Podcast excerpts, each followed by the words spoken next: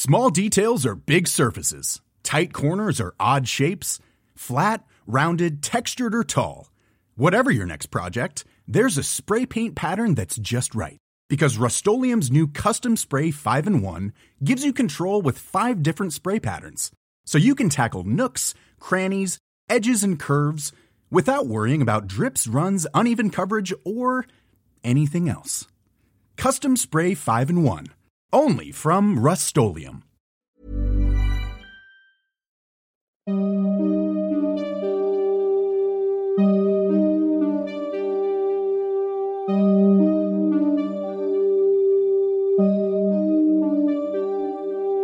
Durante los siguientes minutos escucharás historias que podrían quitarte el sueño. Cosas que pasan con mayor frecuencia de lo que podrías imaginar. Anécdotas vividas por personas reales, como tú, como yo. ¿Estás listo para escucharlas? Así que ponte cómodo y apaga la luz, porque yo soy Emanuel Morales. Y yo Kevin García. Y estas son... Las, historias del mundo creepy. Antes de comenzar con las historias de este episodio, queremos recordarles que nuestro libro Estoy muerto y sigo gritando, una antología de terror, ya está a la venta. Les estaremos dejando el enlace para que puedan adquirirlo. Está en versión física y también en formato digital por si lo quieren leer en sus dispositivos móviles. También estamos haciendo una gira alrededor de México y les vamos a estar dejando toda la información en el enlace que va a estar en la descripción de todos nuestros episodios para que se enteren si vamos a ir a su ciudad. Estoy muerto y sigo gritando, ya está disponible y los dejamos con este episodio de historias de Mundo Creepy. Que lo disfruten.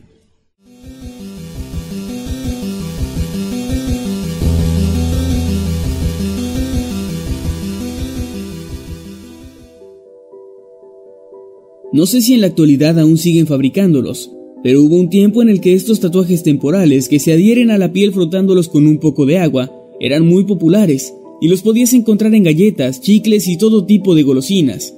Por supuesto que como le pasa a todo lo que es popular, las leyendas urbanas comenzaron a gestarse alrededor de estos aparentemente inofensivos stickers. La más popular decía que estos tatuajes eran usados por traficantes, quienes les añadían drogas y los regalaban a los niños afuera de las escuelas con la intención de volverlos adictos, o peor aún, eran usados por asesinos psicópatas, quienes les agregaban veneno, o incluso el virus del SIDA. Recordemos que en esos años se sabía muy poco o nada acerca del VIH, y la gente creía que la enfermedad podía transmitirse de las maneras más estúpidas, como con jeringas en el metro o en los asientos del cine. Bueno, hay que aceptar que en la época actual aún hay mucha gente muy mal informada al respecto. Pero con el tiempo y a pesar de las protestas de padres de familia preocupados por estos tatuajes, el producto siguió en el mercado por muchos años más y los rumores poco a poco fueron acallándose. Pero aún así, muchos recuerdan con nostalgia aquellos días donde su madre les decía que si se ponían un tatuaje temporal, iban a morir de sida.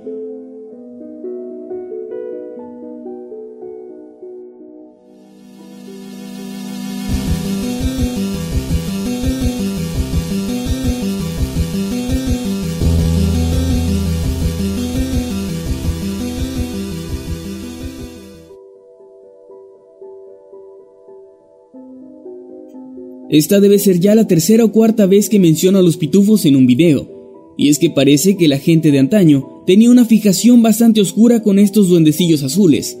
Las leyendas eran muchas y muy variadas. Los pitufos representan al Ku Klux Klan. Los pitufos son una secta satánica y papá pitufo es el diablo.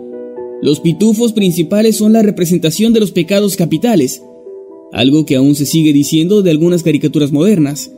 Y mi favorita de todas, los pitufos representan a los nazis y Gargamel al pueblo judío. Pero la cosa no termina ahí, pues en los ochentas los muñecos y demás mercancía de los pitufos estaban en pleno auge, y millones de hogares en el mundo contaban con al menos uno de estos productos. Y más de una persona declaraba que los muñecos se reían o hacían ruidos extraños por la noche, que aparecían en sitios donde no los habían dejado o que los niños decían cosas, como que papá Pitufo les había susurrado algo al oído mientras dormían. La paranoia colectiva llegó al punto en el que se acusó a los muñecos de estar malditos, y su destino fue terminar en la basura, o quemados en la chimenea o en el jardín. Al igual que pasa con la mayoría de estas cosas, los pitufos terminaron pasando de moda, y con la pérdida de su popularidad, también se perdieron las leyendas sobre ellos, aunque claro, aún puedes encontrar a quien cree firmemente en estas historias.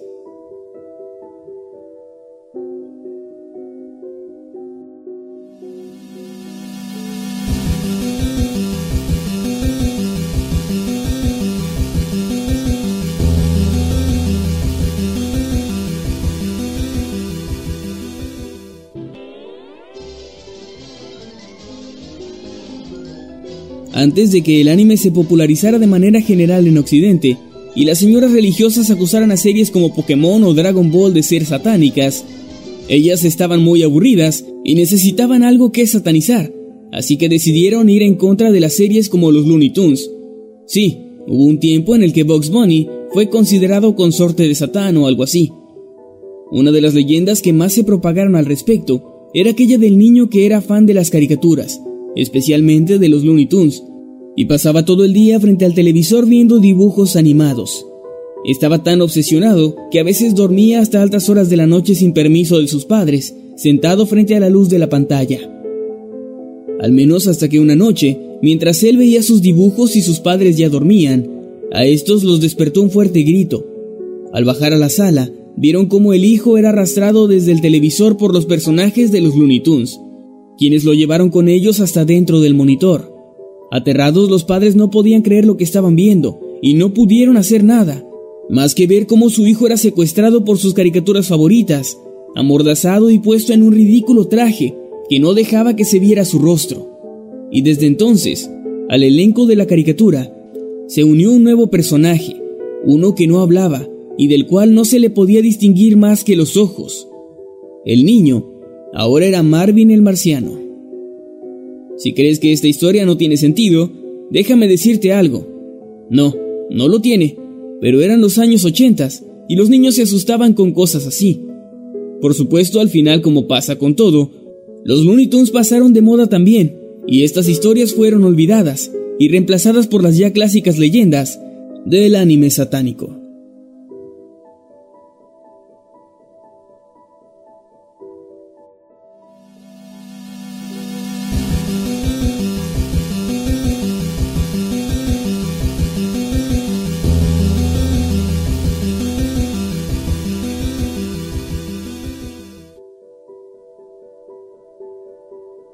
Si me pusiera a hablar sobre todas las leyendas urbanas que existen sobre videojuegos y que nacieron en los ochentas, no terminaría nunca. Así que solo hablaré de dos, que a mi parecer son las más emblemáticas de esta época. La primera es Polybius, un supuesto videojuego cuyas máquinas comenzaron a aparecer misteriosamente en los arcades de todo Estados Unidos. Esto a principios de los ochentas. Se trataba de un juego de naves al estilo de Galaga, pero con una particular vista frontal que era casi hipnótica. Se dice que el juego era muy avanzado para su tiempo y que tuvo mucho éxito. La gente se agolpaba alrededor de las máquinas para esperar su turno y jugar un rato. Pero con el tiempo, los jugadores comenzaron a notar que pasaban cosas extrañas. Al parecer el videojuego les causaba terribles dolores de cabeza, pesadillas, así como malestar general y una gran adicción al mismo. Se dice que a veces dos hombres misteriosos vestidos de traje negro iban a recoger el dinero de las máquinas y también las revisaban y las programaban. En una ocasión, por error, estos hombres dejaron el menú de programación abierto y entre las configuraciones visibles había opciones como terrores nocturnos, sonambulismo e insomnio.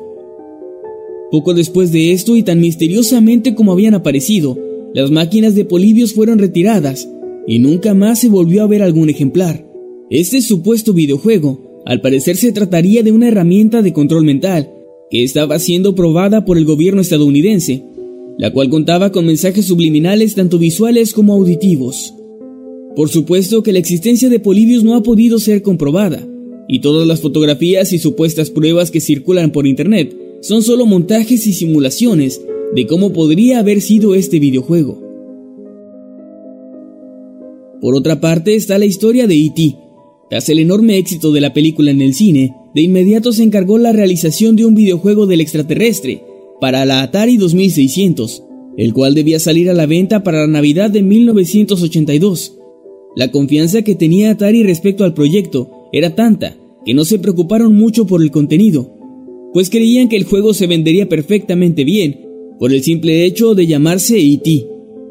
Sin embargo, la programación apresurada y la poca planificación derivaron en uno de los peores videojuegos de la historia.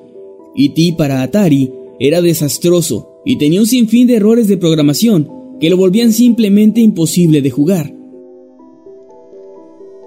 Se habían fabricado unas 4 millones de copias, de las cuales no se vendió ni la mitad. La leyenda dice, o decía, que Atari había decidido enterrar los cartuchos sobrantes en algún lugar del desierto de Nuevo México, debido a que era mucho más barato hacer esto que pagar por su almacenaje. Durante mucho tiempo, esta leyenda circuló de boca en boca y se propagó aún más con la llegada de Internet. Lo sorprendente es que al final esta historia resultó ser cierta, pues en el año 2014 se realizó un documental llamado Atari Game Over, el cual fue financiado por Xbox. En este se orquestó una búsqueda, la cual concluyó con el hallazgo de cientos de copias del juego, que realmente estaban enterradas en Nuevo México, revelando así la veracidad de tan peculiar leyenda.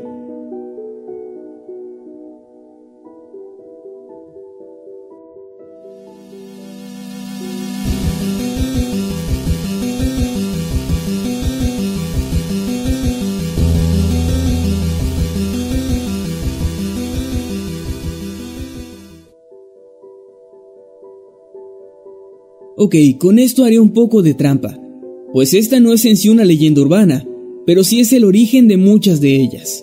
Esta serie de televisión fue un drama médico que se transmitió en la cadena NBC desde 1982 hasta 1989, con un total de 137 episodios. Se trataba de una serie bastante normal, con tramas y subtramas características de este tipo de historias, pero lo que la vuelve realmente especial fue su inesperado final.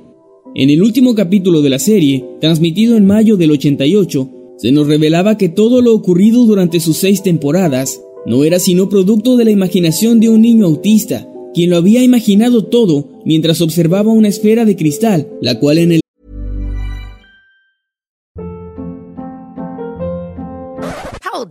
What was that? Boring. No flavor. That was as bad as those leftovers you ate all week. Kiki Palmer here, and it's time to say hello to something fresh and guilt-free. Hello Fresh. Jazz up dinner with pecan-crusted chicken or garlic butter shrimp scampi. Now that's music to my mouth. Hello Fresh. Let's get this dinner party started. Discover all the delicious possibilities at hellofresh.com. interior tenía una versión en miniatura del hospital donde todo había ocurrido. Un final extraño y desconcertante al mismo tiempo. ¿Esto le suena algo? Así es. Todos supercampeones fue el sueño de Oliver Atom. Todo en Los Simpson es un sueño de Homero, quien está en coma y por eso el tiempo no pasa en Springfield. Los Rugrats son realmente bebés imaginados por Angélica, quien se siente muy sola y deprimida. Y así, hay un largo etcétera, un sinfín de leyendas urbanas basadas en esta serie, más bien en el final de esta serie. Muchas teorías que abarcan desde películas de Pixar hasta caricaturas de Nickelodeon, Cartoon Network, Disney y muchas más. Y es por eso que decidí incluir aquí a esta serie, pues aunque no cuente con su propia leyenda urbana, sí ha inspirado a muchas de las teorías y leyendas más famosas sobre series y caricaturas en la actualidad. Un regalo más que nos dejaron los enigmáticos años 80.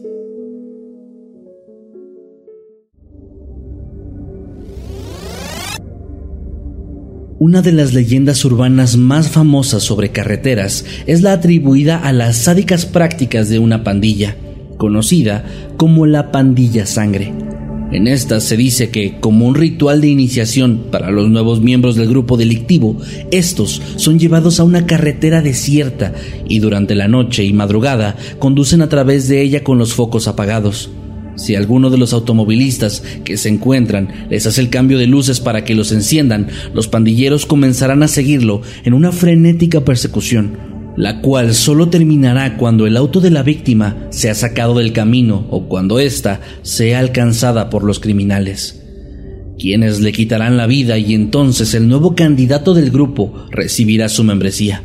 Aunque el auge de este mito se da en la década de los noventas y los años 2000, Snopes.com, un sitio dedicado a investigar a fondo los bulos y las leyendas urbanas, logró trazar su origen hasta principios de los años 80.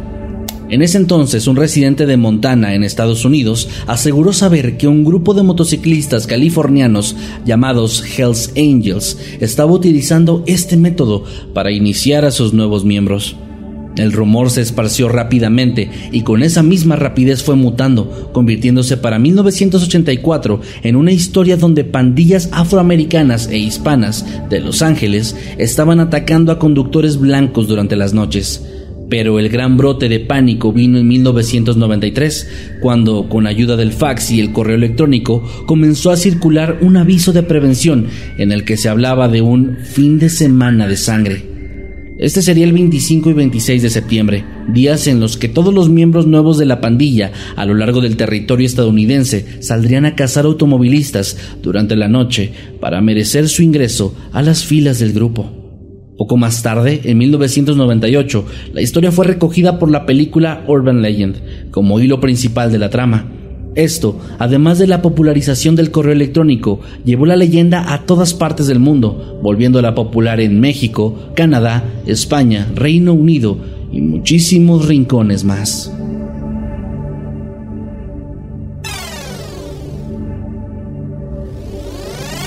Hace unos cuantos años ocurrió un fenómeno bastante peculiar en Internet. Varias personas reportaban avistamientos de payasos observados a altas horas de la noche con actitudes y comportamientos bastante tétricos, sembrando así el terror en un sinnúmero de internautas. Sin embargo, a pesar de que estos supuestos avistamientos han ocurrido en una gran cantidad de países y han sido desde bromas hasta actos criminales, su origen lo podemos rastrear hasta 1981 en la ciudad estadounidense de Boston, en Massachusetts. En mayo de ese año, la policía local comenzó a recibir numerosos reportes en los que niños aseguraban haber sido perseguidos durante la noche por un grupo de sujetos vestidos de payasos, quienes les ofrecían dulces y juguetes para que subieran a la camioneta tipo van de color negro que ellos manejaban. No pasó mucho para que los reportes se intensificaran, por lo que comenzaron a aparecer en ciudades como Charlestown y Cambridge, e inclusive en estados como Nueva Inglaterra, Nebraska y Colorado. Uno en particular, bastante perturbador, ocurrió en Kansas City, en donde un payaso vestido de negro amenazó a dos niñas con un cuchillo. Y para cuando la madre lo reportó a la policía, estos ya habían recibido varias llamadas hablando de la misma situación. Inclusive en Brooklyn llegó a haber algunos eventos de este tipo, pero a pesar de la proliferación de estos relatos, jamás hubo una sola detención y nunca se reportó a ningún niño o niña secuestrado lo que llevó a la conclusión de que todo fue parte de una situación de histeria colectiva que dio pie a una leyenda urbana que prevalece hasta el día de hoy.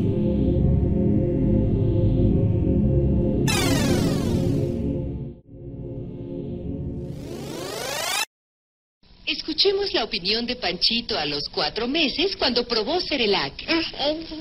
Este Durante la década de los 70 llegó a México Cerelac un producto de la transnacional Nestlé orientado a satisfacer las necesidades alimenticias de los más pequeños del hogar.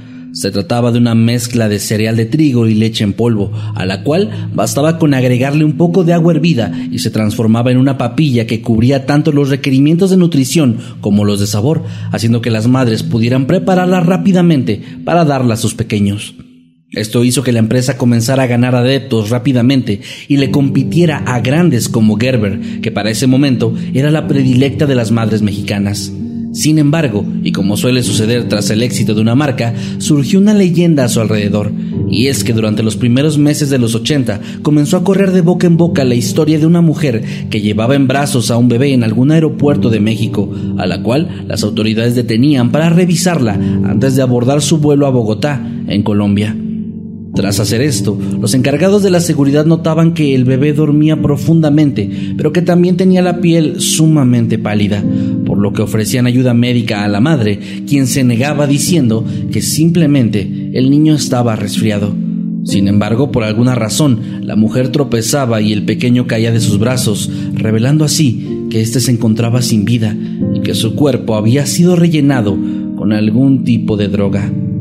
En algunas versiones se trataba de una traficante contratada por algún cártel, En otras, un tanto más creativas, una madre pedía ayuda a su vecina para cuidar a su pequeño mientras ella hacía unas compras, pero cuando la mujer volvía se topaba con que en el departamento ya no había nadie y que la niñera se había ido en un taxi al aeropuerto, según información del portero del edificio o de algún vecino, por lo que la angustiada señora llegaba a toda prisa hasta los andenes, donde encontraba a su vecina con el pequeño en brazos, pero este ya sin vida. Sin importar cuál fuera la versión de la historia, el desafortunado infante siempre era el mismo, uno de los bebés que protagonizaban los anuncios de Cerelac. Con el paso del tiempo esta leyenda no solo ha resurgido en varias ocasiones, sino que la supuesta víctima también ha ido cambiando, siendo tanto el bebé Gerber como el de Huggies o cualquier otro que aparezca como la imagen de algún producto para bebés.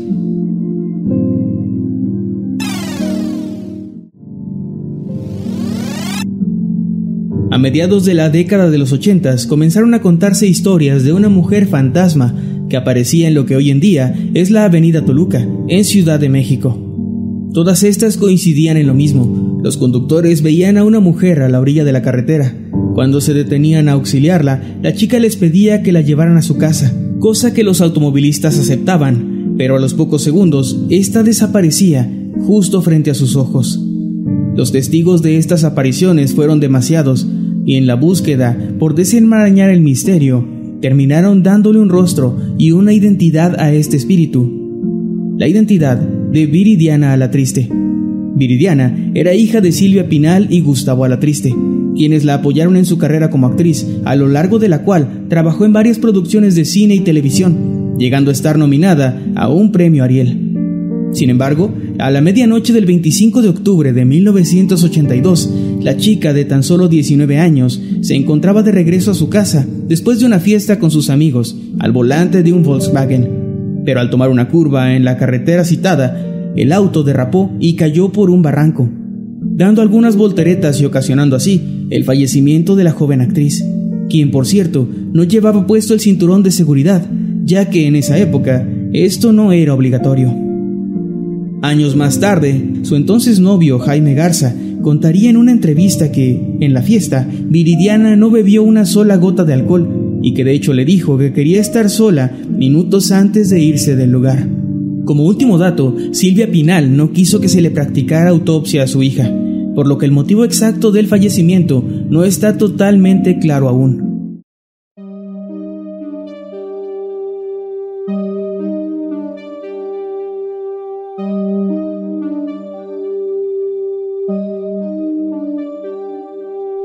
Hemos llegado al final de este episodio. Esperamos que haya sido de tu agrado.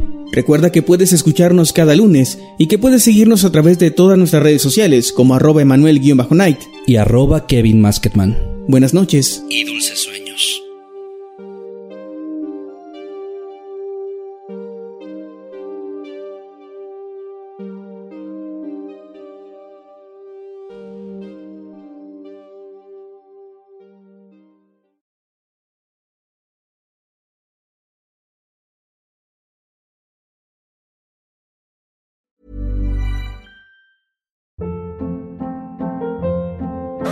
Hold up. What was that? Boring. No flavor. That was as bad as those leftovers you ate all week. Kiki Palmer here, and it's time to say hello to something fresh and guilt-free. Hello Fresh. Jazz up dinner with pecan-crusted chicken or garlic butter shrimp scampi. Now that's music to my mouth. Hello Fresh. Let's get this dinner party started. Discover all the delicious possibilities at hellofresh.com.